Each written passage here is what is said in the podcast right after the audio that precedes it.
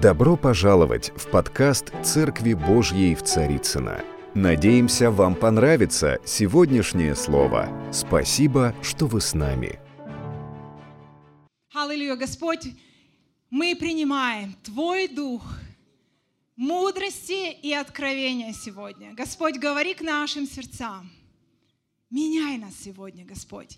Помоги нам увидеть и понять что-то, что Ты хочешь передать нам от своего сердца и от своего престола. Во имя Иисуса Христа мы молимся. Аминь. Аминь.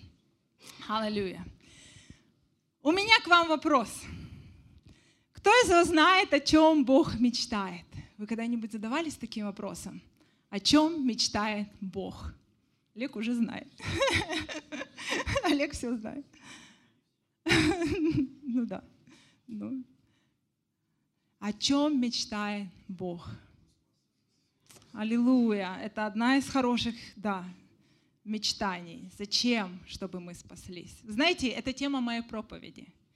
Я хочу поговорить с вами, чтобы вы в конце этого служения, уйдя, знали, о чем он мечтает. Конкретно о тебе.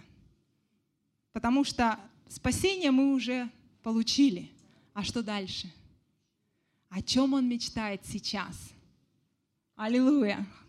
Итак, о чем Бог мечтает? У него есть мечты, как у каждого из нас. Кто из вас мечтает вообще о чем-то в своей жизни? Все мечтают. А кто не мечтает? Нет у вас желаний? Мы за вас помолимся. Аллилуйя. Всех они есть. Вы знаете, у Бога есть мечта. У него была эта мечта. В чем эта мечта выражается? Второе послание Коринфянам, 6 глава, 16 стих, показывает нам вот эту мечту Бога. 2 Коринфянам, 6 глава, 16 стих. Давайте посмотрим.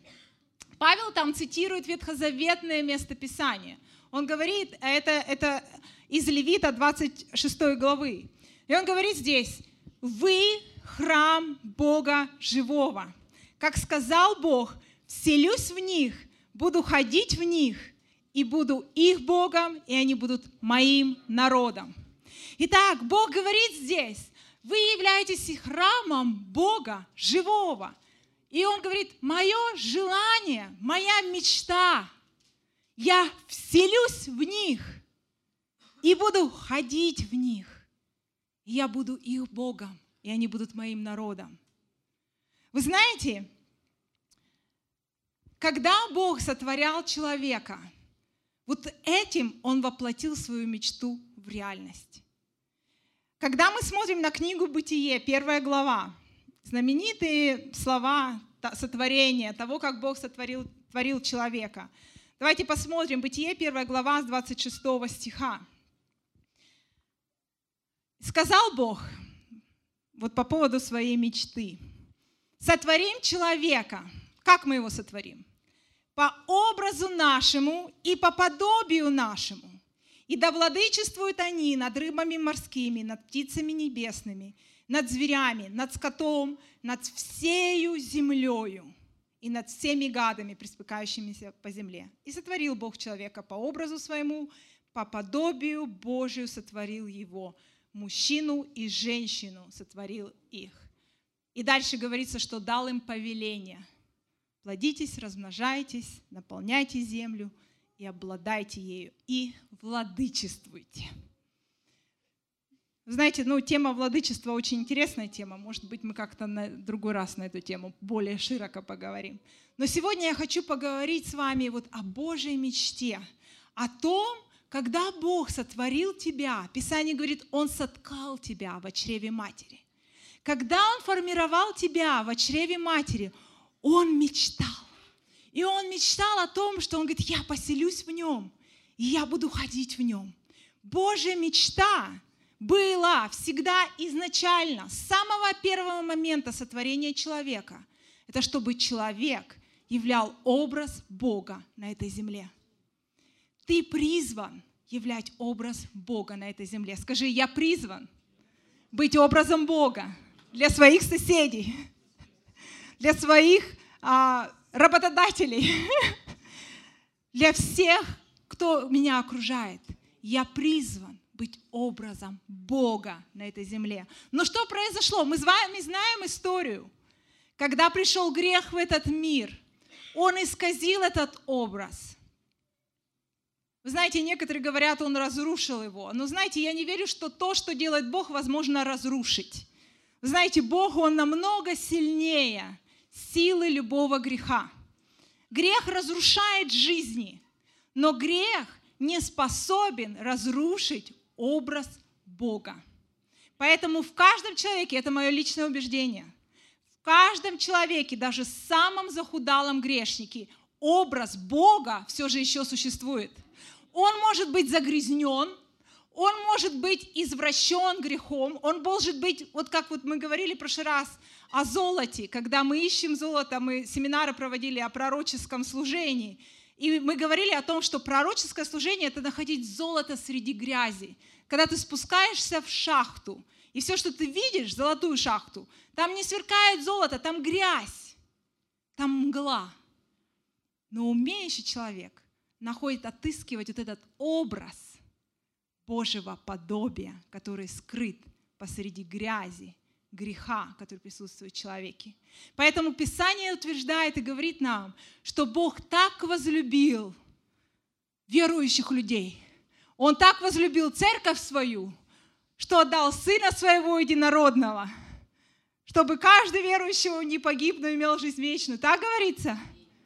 Нет. Ну аминь, да, чтобы мы не погибли. Но говорится, что Он неверующих возлюбил. Говорится, что он не церковь только возлюбил. Говорится, он возлюбил мир. Он возлюбил грешников. И нас, как грешников, Он возлюбил еще до того, как мы стали праведными во Христе Иисусе. И посмотрите, когда мы смотрим на это глазами Божьими, мы понимаем, что каждый человек, который на этой земле находится, он является образом Бога. И все, что нужно сделать, это помочь человеку раскрыть этот образ, увидеть его. И об этом мы немного поговорим с вами. Что это значит? Что значит быть подобием Бога на этой земле? И мы знаем изначально, знаете, когда мы смотрим на, историю израильского народа до прихода Христа, мы видим, что как только грех вошел в мир, Бог всеми силами пытался вернуть своих детей обратно к себе. Он пытался. И помните а, с Моисеем, когда Моисей, когда Моисей вывел израильский народ из Египта, и Бог говорит, осветитесь, через три дня я приду, и они там, там на горе, гора была, которая дымилась, тряслась вся, и ужас, ужасающее зрелище было. И Бог пригласил весь Израиль подойти к этой горе. Но посмотрите, что сделал израильский народ. Они сказали, Моисей, мы не пойдем, мы боимся. Ты иди. Посмотрите, даже в Ветхом Завете, когда Бог из-за греха не мог быть в человеке, Он приглашал их все же в эти близкие отношения. Но из-за страха люди сказали, Моисей, ты иди, и мы будем слушать тебя. И вы знаете, сегодня многие люди до сих пор живут такими принципами – ты, ты пастор, ты иди, ты нам давай откровения. Ты служитель, ты давай, ты молись, ты это делай. И мы ждем, что кто-то за нас что-то должен делать. Кто-то за нас должен ходатайствовать, кто-то за нас должен молиться, кто-то за нас, для нас должен приносить свежее слово с небес. Но Бог говорит, ты сейчас стал храмом Бога живого – и он хочет не пастора на сцене. Понимаете, моя жизнь, жизнь Елены Ашаевой не находится на сцене, не находится за этой кафедрой. Моя жизнь находится там, когда я просто живу жизнью, работаю, общаюсь с людьми. Я не, оста... не, ос... не останавливаюсь быть образом и подобием Бога там. Потому что в этом весь, весь смысл. Многие, знаете, пытаются попасть сюда – и в этом, знаете, я не знаю, в этом нет, это не что-то нейтральное. Для меня это не хорошее, не плохое. Это привилегия, это честь, это большая ответственность. Но знаете, но это не эпогей христианской жизни. Знаешь, что является эпогеем христианской жизни? Когда ты идешь домой, как ты общаешься со своим мужем, с женой, с детьми, как ты общаешься со своими соседями, как ты вообще ведешь себя каждый день в своей жизни, являя образ Божий подобие. Вообще не планировала это сказать, поэтому это так. Бонус, бонус. Итак, мы видим, что когда, когда Бог, пытаясь вернуть вот этот образ, который был извращен и испорчен, мы видим, что пришло время, когда пришел Иисус. И вот сегодня звучали фразы, что а, Бог мечтает о том, чтобы все спаслись. И мы знаем, что Иисус пришел, да, и Он даровал нам спасение. И вы знаете, проблема сегодня, которую я нашла, заметила у верующих, есть то, что у нас появилась, как бы есть какая, как бы такая сама цель спасения. Я спасен, а что дальше? Вот ты достиг этой цели, а что дальше? Что там? Что после спасения? Вы знаете, что а, когда Иисус пришел на землю, Писание говорит, что Он пришел как человек, стопроцентный человек, так? Бог стал человеком, и Он ограничил себя во всем. То есть Бог, для которого не было ничего невозможного, стал буквально ограничен в том, что теперь Он стал сталкиваться с невозможным. И мы знаем, что до определенного времени Иисус не совершал никаких чудес. Но до какого времени? Что стало, что стало отметкой в жизни Иисуса, когда Он стал совершать свои чудеса? Дух Святой пришел. Да, после вот пустыни, вот этого испытания, Писание говорит, сошел на него Дух Святой. И Дух Святой и Дух Святой сделал его способным, как человека, совершать чудеса. Зачем? Зачем Богу нужно было стать как человек? Знаешь зачем? Чтобы ты мог стать как Он. Произошел взаимообмен, святой обмен. Бог стал как ты, чтобы сделать тебя как Он. Представляешь? Иисус сделался человеком, приняв, приняв образ раба и стал как человек. Для чего? Чтобы ты смог принять образ Христа и стал как Бог. Я не говорю, что мы станем как боги, имея божественные все его атрибуты, как вездесущий, всемогущий. Но я говорю вот о том, о чем Писание говорит, что ты есть образ и подобие Бога вот этот стандарт. И вы знаете, давайте мы посмотрим а, одно интересное место Писания. На этом Бог не остановился на нашем спасении, как я уже сказала. Знаете, что спасение – это только откр... начальная дверь. Она открылась, ты зашел. А что дальше? Что после спасения происходит? И вообще Писание говорит, что когда Иисус пришел даровать нам спасение, греческое слово «спасение» это, – это слово «соза», что буквально означает спасение, исцеление, восстановление. То есть Бог не только, знаете, дал нам открытый доступ, что мы пойдем на небеса когда-то, после того, как мы умрем. Что-то другое произошло. И сегодня я хочу, чтобы мы посмотрели на то, что же произошло. Как интересно. Первое, Ефесянам, моя любимая книга. Знаете, я обожаю книгу Ефесянам, потому что а в ней вот все сокрыто вот вкратце. Все, что сделал Иисус и кем мы стали в Боге. Я люблю ее читать, поэтому я вам советую перечитывать ее снова и снова, потому что в ней столько кладези много. А почитаем сегодня из нее Ефесянам, первая глава. «Благословен Бог и Отец Господа нашего Иисуса Христа, он во Христе благословил нас всеми духовными благословениями небес. Я читаю из нового перевода. А, ведь Он избрал нас в Нем еще до создания мира, чтобы нам быть какими? Святыми и непорочными пред Ним. Мы святые и непорочные пред Ним. Да, да. И он объясняет это почему? Потому что он говорит, это не по твоим делам, а потому что мы во Христе. Итак, мы стали не святыми и непорочными, то есть Бог исполнил этот замысел уже. Дальше говорится, Он по своей великой любви и своему доброму желанию а, и воле предопределил нам через Христа стать усыновленными им детьми. То есть мы теперь принадлежим Его семье. В этом проявлена Его слава, слава Его благодати, которую Он дал нам во Христе, возлюбленным им. Перейдем в 9 стих. И говорится, Он открыл нам тайну своей воли.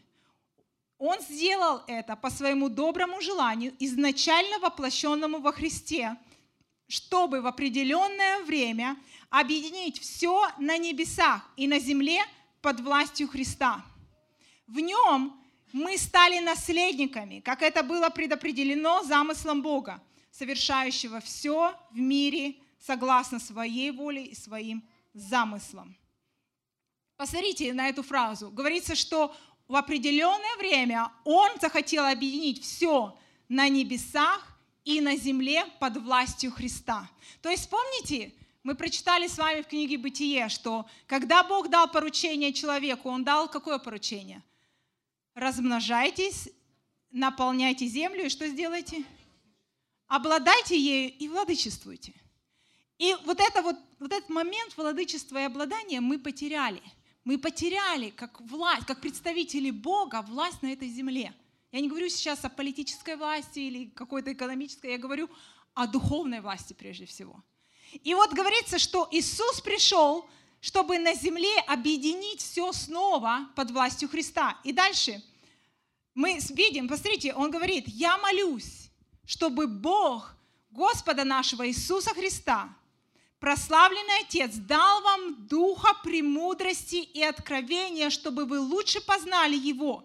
Я молюсь о том, чтобы Бог просветил очи вашего сердца, и вы увидели, что представляет собой та надежда, которую Он призвал вас. Сколько, сколько велико богатство, славы, которые получат в наследство святые, и каково безмерно – величие Его силы в нас, верующих по действиям безграничной Его силы. Сколько силы в нас? Безмерно. Почему мы ее не видим? Куда она у нас спряталась? Что Бог врет в своем слове? Или проблема со мной, что я не верю в Его Слово? Бог не врет. Нет? С его стороны проблемы нет. Но он утверждает здесь, он говорит, богатство, славы, которые получил наследство святые, и каково безмерно. То есть меры нету величия этой силы, которая, он говорит, в вас уже. Она не когда-то придет, она не когда-то будет, она уже есть в вас. Безмерие, безмерное величие его силы находится во мне. И говорится, вот это слово сила, это слово дунамис. Это мощь, мощь, от, этого слова динамит произошел. Это мощь, ты Божий динамит, духовный, на разрушение всякой депрессии, на разрушение всяких сил тьмы века сего, на разрушение всякого духа, который угнетает людей. Вот эта сила в тебе действует. Она способна разрушать всякое угнетение, всякую болезнь, всякую немощь. Эта сила живет внутри тебя. И говорится дальше, что этой же силой Бог произвел действие во Христе, когда воскресил его из мертвых и посадил по правую руку от себя на небесах, выше всяких начальств и властей, сил господств, выше всякого имени, именующего не только в этом веке, но и в будущем. Бог все покорил под ноги Христа и поставил его, владыку всего, главою церкви, которая является телом его, полнотой того, кто наполняет все во всем. Подождите минуточку. Что здесь говорится? Его тело является полнотой его. Ты когда-нибудь задумался об этом местописании? Мы, вы знаете, я иногда читала автоматически, и однажды Бог мне говорит, Лен, посмотри внимательно. Говорит, он поставил его главою тела. Вот это голова. Писание говорит, остальное это тело. Тело это кто? Мы. Ты храм Бога живого. Мы тело, мы его тело, мы его церковь. Мы его тело. Писание называет нас таким образом. И говорится, поставил его главою церкви, которая является его телом, полнотой того, кто наполняет все во всем. Послушай, ты являешься полнотой Бога. Ты являешься полнотой, которая наполняет все во всем. Понимаешь, в тебе есть полнота Бога. В тебе нет недостатка Бога. В тебе есть вся полнота. Проблема в том, что эта полнота приходит в виде семени. И мы не всегда осознаем, насколько оно полно. Потому что когда ты смотришь на семя, кажется оно маленьким и незначительным. Что это семя? Но когда ты начинаешь это семя сеять и потом поливать, оно превращается в огромное дерево. Сила в самом дереве или в семени была? В семени. Вы знаете, у меня вопрос к вам. Как вы считаете, вот у нас есть замечательный ребенок. Как зовут? Ваня. Ваня Иван. Он является... Он, сколько ему лет? Два и два. Отлично. Он является полноценным человеком. Полноценным. То есть он не, не какой-то там еще не, не недоразвитый человек. Но он человек, мы называем его человеком, понимаете? И взять кого-то, кто может быть самый старший среди нас здесь он тоже является полноценным человеком. То есть полнота человека и в Иване, и полнота человека в нас, взрослых. Понимаете, о чем я говорю? Полнота Бога обитает в тебе. Она может быть выглядеть как Иван сейчас. Но это не значит, что она недоразвитая или какая-то не такая. А это означает, что ей нужно просто расти – и раскрываться, и расцветать, но эта полнота уже есть. Понимаешь? Полнота Бога. Она уже есть. И говорится, что он поставил его главой церкви, полнотой, а, а говорится здесь, что пост, а, все покорил под ноги его, посадив его а, на небесах. Опять же, под ноги кого он все покорил? Христа. А кто является ногами Христа? Если Он является головой, а мы являемся продолжением этой головы. Понимаете, идея, вот чем мне нравится послание Ефесянам, Павел там раскрывает нам другую жизнь. Не просто спасение. Спасение – это первый шаг. Ты спасся, что дальше? А дальше он раскрывает нам как раз вот эта идея, желание, замысел Бога. 1 Иоанна, 4 глава, 17 стих говорит нам, что каков Он, таковы и мы в этом мире. Вот это идея Бога для тебя. Каков был Иисус? Каков был Иисус в этом мире? Что Он делал? Он ходил, исцелял. Он ходил, Он общался с мытарями грешниками. Более того, Его любили грешники приглашать к себе в гости. И он не боялся к ним ходить. И он не уподоблялся им. Он дружил с ними. Он не изолировал себя от них. Когда он встречался с ситуациями, он приносил ответ на эти ситуации. Когда он видел невозможное, он приносил ответ на невозможное. Когда он видел мертвого, он воскрешал. Он разрушил, как Билл Джонсон, мне нравится, как он говорит, Иисус Христос разрушил все похороны, на которых он только был, даже свои собственные. Свои собственные даже разрушил, потому что всех он воскрешал. Помните, какое повеление он дал своим ученикам, когда он уходил? Идите по всему миру. И что делайте? Больных исцеляйте. Бог, я должен исцелять больных? Он говорит, да.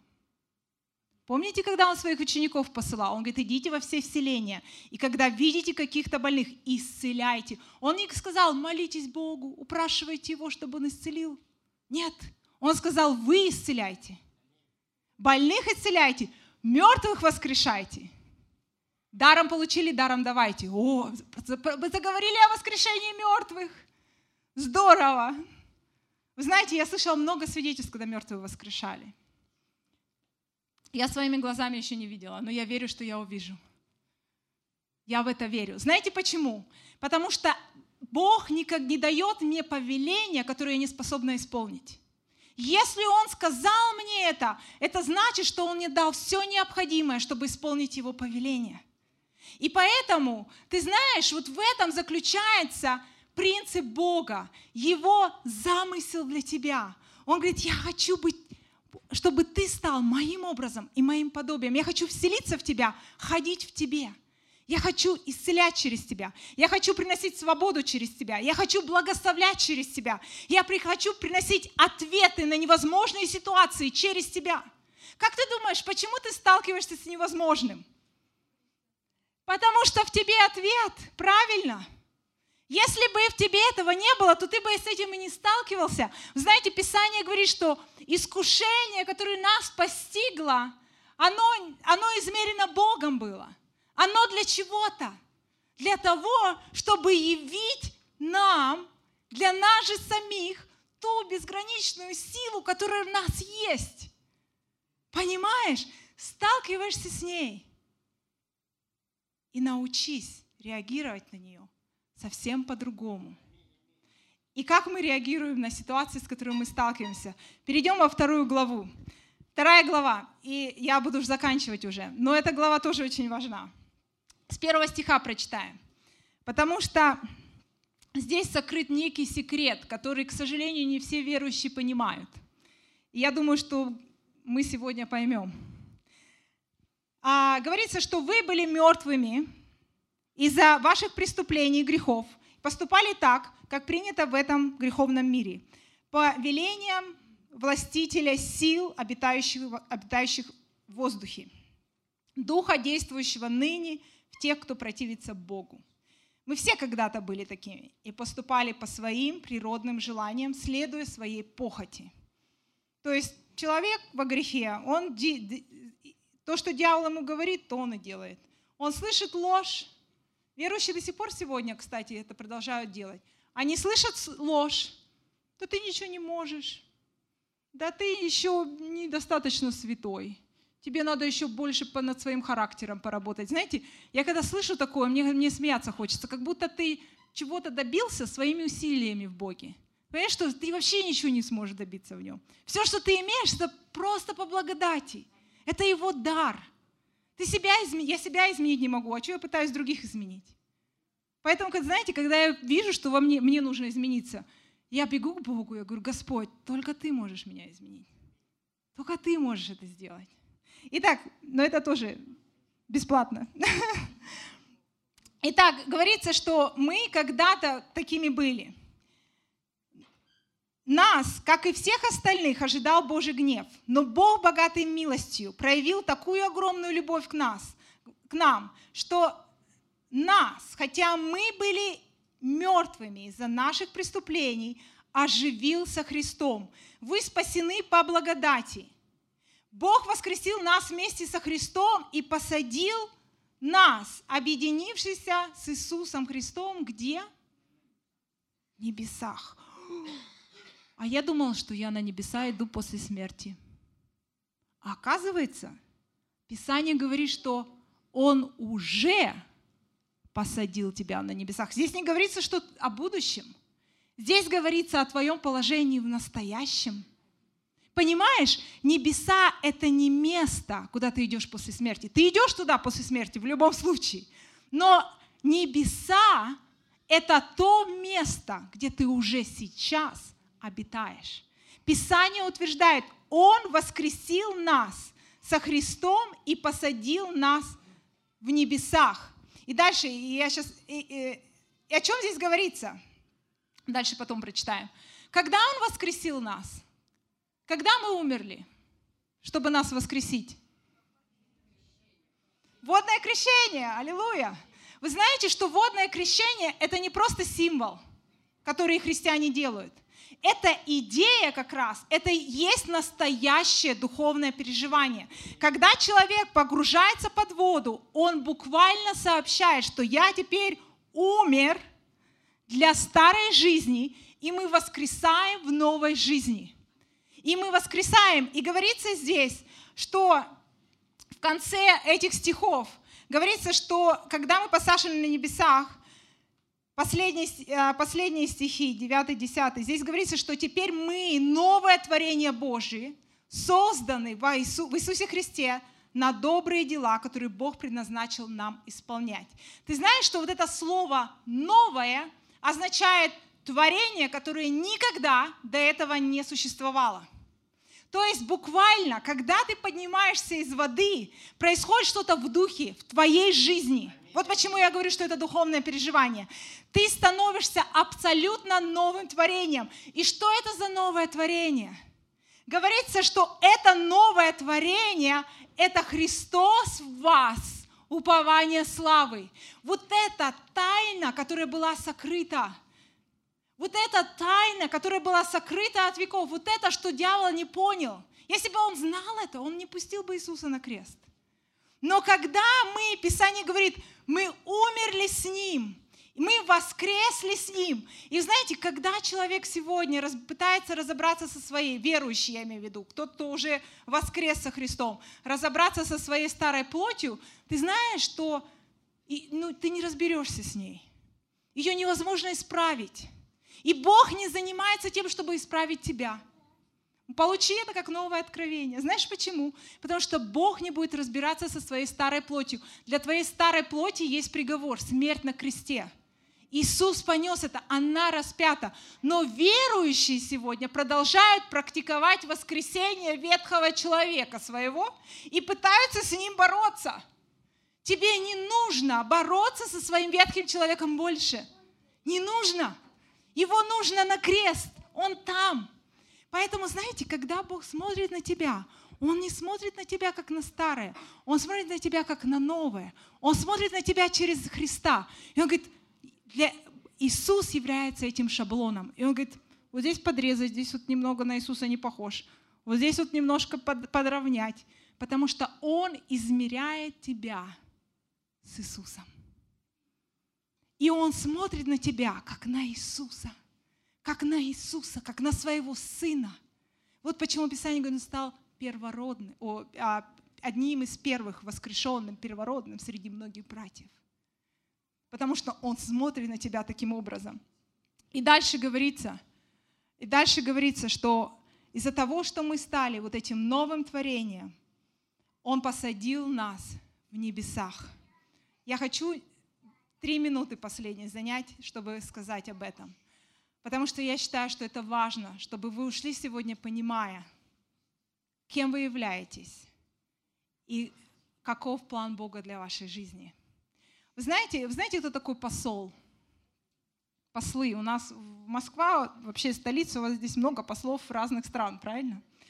И даже те, кто хоть немного, мы понимаем, что посол — это представитель другой страны в другой стране.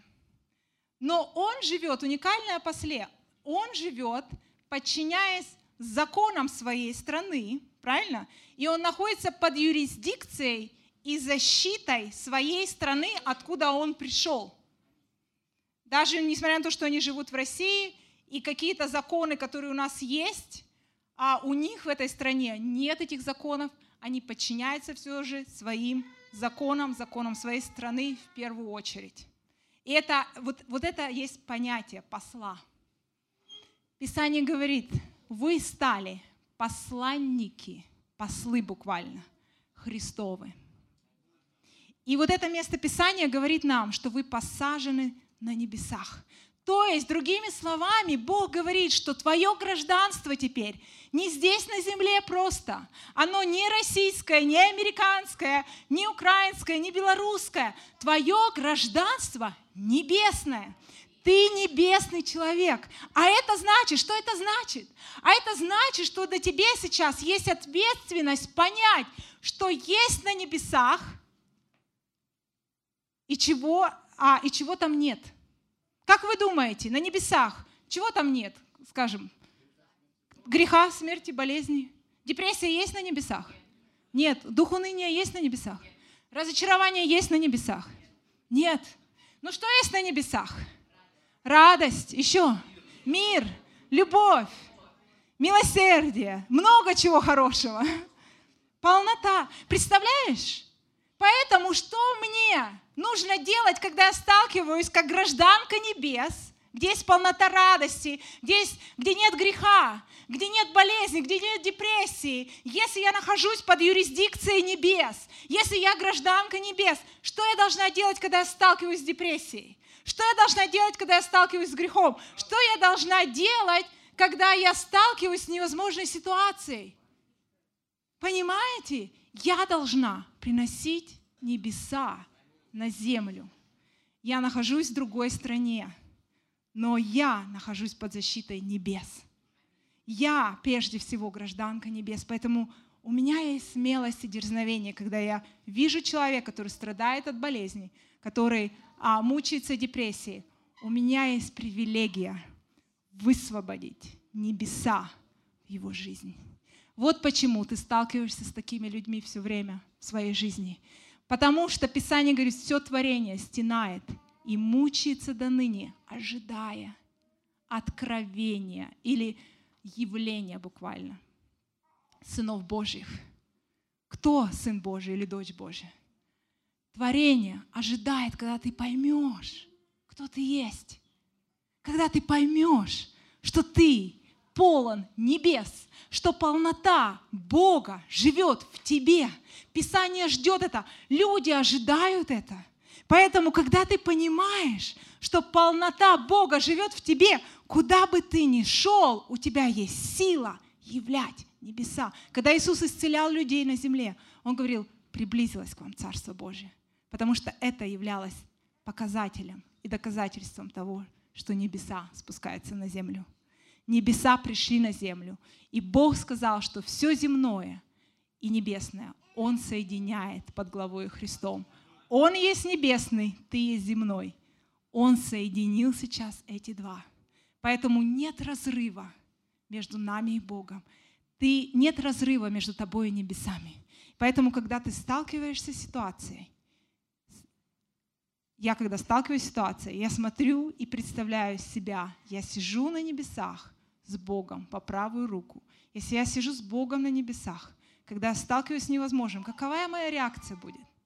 Знаете, такая же, как и у Бога. Писание говорит, Бог смотрит на их замыслы, на все злое, что они замышляют, и смеется в ответ. Псалом второй, да? И знаете, и когда ты получаешь эту небесную перспективу, ты будешь получать и приносить ответы для ситуации, с которой вы сталкиваетесь. Потому что ситуации даны тебе не для того, чтобы тебя запугать, не для того, чтобы сделать тебя маленьким, ничтожным. Нет, они даны тебе. Знаете почему? Потому что в тебе есть ответ, решение для этой ситуации. Скажи, я решение. Во мне решение, во мне ответ, потому что Бог, полнота Бога обитает во мне.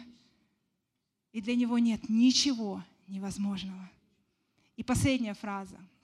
Я закончу. А Луи Ингл сказал эту фразу.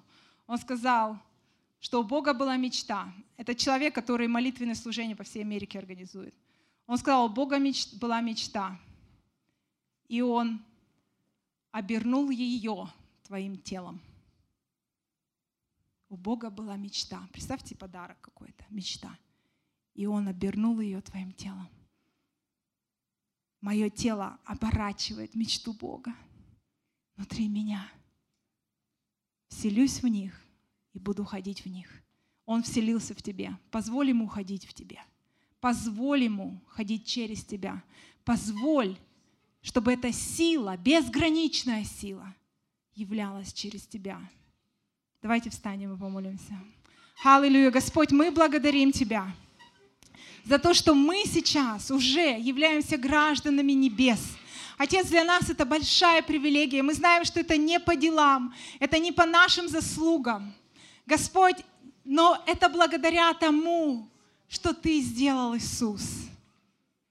Ты сделал нас подобными Тебе, Господь.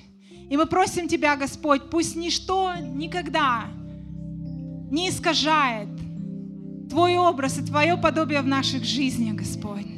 Боже, помоги нам понять ту силу, которую мы имеем как верующие. Помоги нам понять ту власть, которую Ты нам передал. Боже, помоги нам не бояться молиться за больных и исполнять Твое поручение. Как Ты сказал, идите во все селения и исцеляйте находящихся в них больных. Господь, помоги нам верить Тебе, потому что я знаю, что это не по нашим заслугам, не потому что мы особые, какие-то хорошие, что-то добились, но это благодаря силе Твоего Святого Духа, который обитает в нас, Господь. Мы принимаем эту силу Твою, Господь. И дай нам мудрость раскрыть ее во имя Иисуса Христа. Во имя Иисуса Христа. Дай нам дух мудрости и откровения, чтобы мы поняли безмерное величие Твоего в нас. Безмерное величие Твое в нас. И безмерную Твою силу, которая обитает в нас. Помоги нам стать этим воплощением Твоей мечты. Ходи в нас, обитай в нас, говори через нас, улыбайся через нас, смейся через нас, исцеляй через нас, Господь. Делай это все через нас, Господь. Мы Твой храм, мы даем Тебе разрешение. Мы даем, знаете, некоторым из вас нужно позволить Богу сказать, Господь, я даю Тебе разрешение. Потому что Он без Твоего позволения ничего не будет делать. Скажи, Бог, я даю Тебе разрешение использовать меня для Твоей славы. Я даю Тебе разрешение обитать во мне. Я даю Тебе разрешение, Господь, приносить ответы людям, которые вокруг меня. Твою мудрость, Твой совет, Твое слово пророческое, слово утешения, Господь, силу исцеления. Господь, вот я, ты имеешь полное право, ты имеешь полное разрешение ходить во мне, поселиться во мне и расти во мне, Господь. Полную, в меру полноты возраста Христова, в меру полноты, Господь, в меру полноты, Господь, чтобы для нас не было ничего невозможного, Господь, чтобы мы заняли то положение, которому, ради которого Ты нас создал – чтобы мы стали по-настоящему те, кто владычествует в своей жизни и обладает своей жизнью, владычествует на этой земле. Во имя Иисуса Христа мы молимся Тебе. Аминь. Дорогие друзья, спасибо, что были с нами. И до встречи на следующей неделе на подкасте «Церкви Божьей в Царицына.